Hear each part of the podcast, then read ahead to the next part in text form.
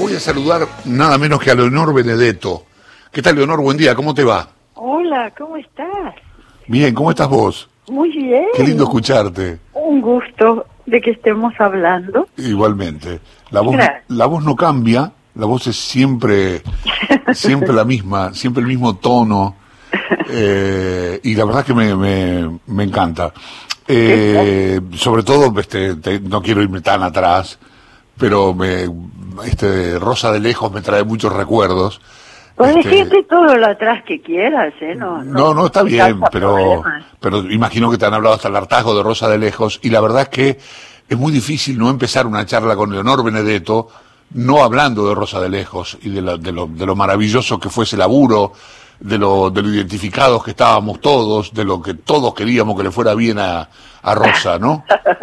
sí, Este, y yo no sé si todavía te, te recuerdan esto, imagino que sí. pero cómo no, pero cómo no. Además, como le repiten siempre, y está, está en YouTube, ya Sí, que la, claro. las- la gente joven la ve y descubre además que no es una una historia lacrimógena y, y, y sensiblera, sino que es eh, realmente la lucha de, de una mujer por ocupar su, por, por llegar a ser ella misma, por lo cual llega a, Sí, claro. a tender a extremos como no perdonar nunca al padre de su hijo, pero digo, todo eso es mérito de María Herminia Avellaneda, y porque era esta Rosa de Lejos fue hecha anteriormente en una en una versión Simplemente que- María, ¿no? Claro que hizo Ujú. Irma Roy Exacto. muy bien por cierto Pero muy adelantado a su tiempo, digamos, porque si vos te pones a repasar hoy lo que pasa con las mujeres y la lucha por los derechos de las mujeres y los temas de igualdad de género, este, Rosa de Lejos, y simplemente María, claro está, pero Rosa de Lejos, que es de lo que estamos hablando, tenía mucho de eso. no pero rotundamente pero por eso yo necesito reivindicar a, a María Herminia porque la versión original original eh, si bien estaba muy bien escrita literariamente hablando, era realmente la historia de una víctima a la que María Herminia, a fuerza de puesta en escena, eh, convirtió en una heroína. Es, es, realmente, yo tengo experiencias realmente conmovedoras de haber viajado por toda América Latina y que fue un descubrimiento para las mujeres. Es es casi es casi pueril lo que te voy a decir, pero se eh, aumentó la venta de máquinas de coser. Las mujeres eh, descubrieron que en una cosa tan doméstica y casera como coser adentro de la casa, cosa que nadie les iba a impedir, eh, les daba independencia. Claro. No, es este, es, impactante además, también es adelantado en estos temas de discusión, de una discusión muy actual, que es esta de la meritocracia y la no meritocracia y los méritos y la, y la igualdad de posibilidades, ¿no? Digamos, es una persona, Rosa es una, una chica que llegó con una mano atrás y otra adelante y a partir de su laburo creció y, y, y escaló socialmente. Sí, sí, sí, completamente. Es eh, y te digo y, y no lo digo con orgullo. Yo en ese momento no lo sabía, simplemente porque mm, entraba al canal de noche y salía de noche. Era un momento en el cual no se grababa con anticipación y, y grabábamos, no sé, dos o tres capítulos adelantados nada más y no sabía muy bien entre aprenderme la letra y todo lo que significaba Claro. Para hacerlo, más allá de que esto tampoco me enorgullece, yo no quería hacerlo, yo sentía que no era un personaje para mí. Y una vez más, eh, entre María Herminia Avellaneda y Carlos Montero, que era el director de ATC en ese momento, fueron los que me convencieron, pero, pero no fue fácil, no fue fácil. Eh, grabaste un disco, ¿no? Bueno, tampoco tenés por qué humillarme. No, no es ninguna humillación, porque además fue para el mismo tiempo. ¿Cómo va a ser una humillación? Si alguien, si alguien decidió grabar un disco tuyo, es porque más o menos te la rebuscaba cantando. Mira, un poco eso y otro poco que cuando tenés un éxito claro vení, viene la, la viene la ola no ser equilibrista en un circo te ofrecen cualquier cosa claro claro pero no sé bueno tampoco yo porque lo vi ahí en un repaso de tus cosas y me llamó la atención, honestamente. No, no sé, no sé si, si el disco bueno o malo, no tengo una menor idea, no sé, pero por lo que vos me decís, vos no te quedaste muy, digamos, con el paso de los años. No es que, no es que sea malo y, y, pero realmente no es lo mío, realmente no lo es. Y he trabajado, he hecho cosas cantando, incluso hice uno o dos eh, musicales en teatro y ese tipo de cosas, pero no, no es lo mío. Tengo una porción de autocrítica saludable. Sí, me parece, me parece muy bien. Qué lindo, qué lindo el Teatro Roma. Este, uh. conozco ese teatro de Avellaneda, es una maravilla ese teatro, pero además, lindísimo. Te digo, yo fui esto esto no era el plan inicial el plan inicial era hacer función eh, presencial en el teatro.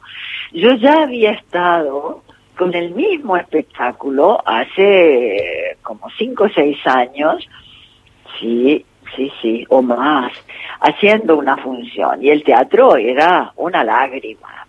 Y ahora está refaccionado. Maravilloso. Maravilloso. Sí, sí, sí, es, una, hermosura. Es un teatro además con mucha historia. Yo digo, lo personal, ahí hacíamos los actos del colegio, sobre todo los de fin de año o los de las fechas patrias. Yo estudié en ah. Avellaneda, me crié en Avellaneda, en el Docsú en realidad, y así iba a un colegio ahí cercano que hacíamos los actos en, en el Teatro Roma. O sea, le tengo mucho afecto, pero además estuve no hace mucho y, está fantástico, o sea que es un lugar ideal para hacer lo que vas a hacer. Sí, Exactamente, Leonor Horacio Marmurek te saluda. ¿Cómo, estás? ¿Todo bien? Bueno, este este espectáculo que se llama Atentamente, ¿no? Y que y que habla un poco de cartas históricas y, digo y, es muy interesante esa esa decisión que tomás de, de cómo conformar ese espectáculo, ¿no? Horacio, esto ocurre en algún momento hace 20 años. Yo, eh, eh, eh, atentamente es una especie de eh, hijo de aquel famoso querida Leonor que yo hice en Canal A mm. en el año 2000, creo que fue. Y que fue una idea peregrina que se me ocurrió un día y la anoté en un papelito sucio de una sola carilla y no sabía a quién acudir para venderle una cosa que yo sentía que iba a ser rechazada. Se la llevé a Carlos Rottenberg, que, con el que tengo una amistad realmente verdadera. En ese momento él leyó ese borrador mío, la llamó a Karina Castellano, que era la directora de Canalá en ese momento, y cuando cortó me dijo, Karina, te espera mañana. Yo a la semana estaba grabando eso. Como verás, tengo buenas ideas, pero visión de lo que va a gustar o no va a gustar, no, no, no tengo. Mm. Eh, desde ahí fue que surge este espectáculo, porque las cartas, cuando eran realmente cartas, eh, contaban la verdad, no había posibilidad de otra cosa. Entonces, cuando esta, este espectáculo que hago y que hace más de 10 años, he recorrido el país, la, la, la provincia de Buenos Aires, dos veces prácticamente entera. El año pasado en la provincia de Entre Ríos, estuve en Mendoza, estuve en Neuquén cinco veces, estuve en Paraguay, estuve en el Festival de Cádiz en España. Es algo que prende y se fue decantando a una idea que tiene cada vez más, eh, más actualidad, es cada vez más ahora, que es el, el sentimiento de patria. Mm que es muy difícil de definir, es prácticamente una cosa abstracta. Y cuando me puse a investigar, trabajé con un historiador para esto, los grandes, grandes, grandes, estoy hablando de Borges, de Cortázar, de Benedetti, de Neruda, eh, han escrito sobre la patria. Y lo que cada, y es alucinante cómo cada uno tiene una concepción diferente. Y, en eso se centra. Y además con el, con absoluta ausencia de, de prejuicio o partidismo, eh, leo cartas de, de quienes te pueden gustar o quienes no te pueden gustar, porque la base es la emoción y el sentimiento. Y ahí nos emparejamos todos, aunque mm. algunos no nos gusten. Eh, es interesante eso que decís vos, porque eh, en esas cartas que vos lees eh, está el hoy, ¿no? Digo, no, no, no, no, no, pasa nada nuevo en eso, ¿no? Totalmente, Horacio, te lo juro, está el hoy. Y siempre, al estar haciendo un espectáculo que tiene ya tiempo, el temor es estar muy atenta a ver en qué momento ese espectáculo pierde, pierde actualidad, lo que se llama en la jerga envejece. Mm. Eh, y es al revés. Es, es, es, de una actualidad. lo, lo que tengo más fresco fue la gira por Entre Ríos, pero una tras otra audiencia terminar llorando y, cuando me esperaban a la salida me decían, no sé por qué, sí, yo sí sé por qué, mm. porque es, es, es la, la, patria, es la patria es interna, no, no, no hay, no hay discursos.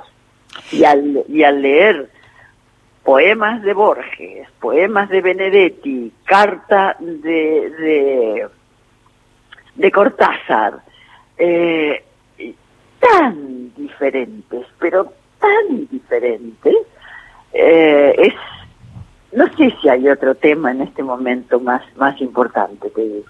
Eh, ese, ese debate del cual eh, para eso sirve tanto tu, tu labor arriba del escenario, que será en el 19 de noviembre, ahí en el Teatro Roma, vía streaming, que también es toda una experiencia a la cual nos vamos acostumbrando, ¿no? Bueno, a ver, yo prefiero que más que acostumbrando, digamos, que es un, lujo más que se da el teatro, pero no es teatro. Esto es, es, algo que es imprescindible para la plasticidad de nuestro cerebro y nuestra inteligencia, que tengamos en claro, el teatro es presencia. Así nació, incluso nació como, como ceremonia religiosa el teatro. Entonces, mm, no sé si podés hacerlo a través de un medio tan presente como es una cámara y sin gente. Creo que tenemos que ver qué tiene de positivo esta nueva experiencia, pero creo que no lo podemos equiparar al teatro, no sé, me parece.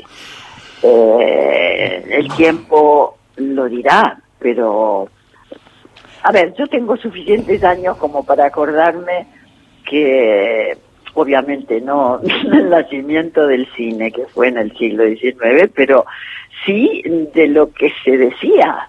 El cine iba a matar al teatro. Mm.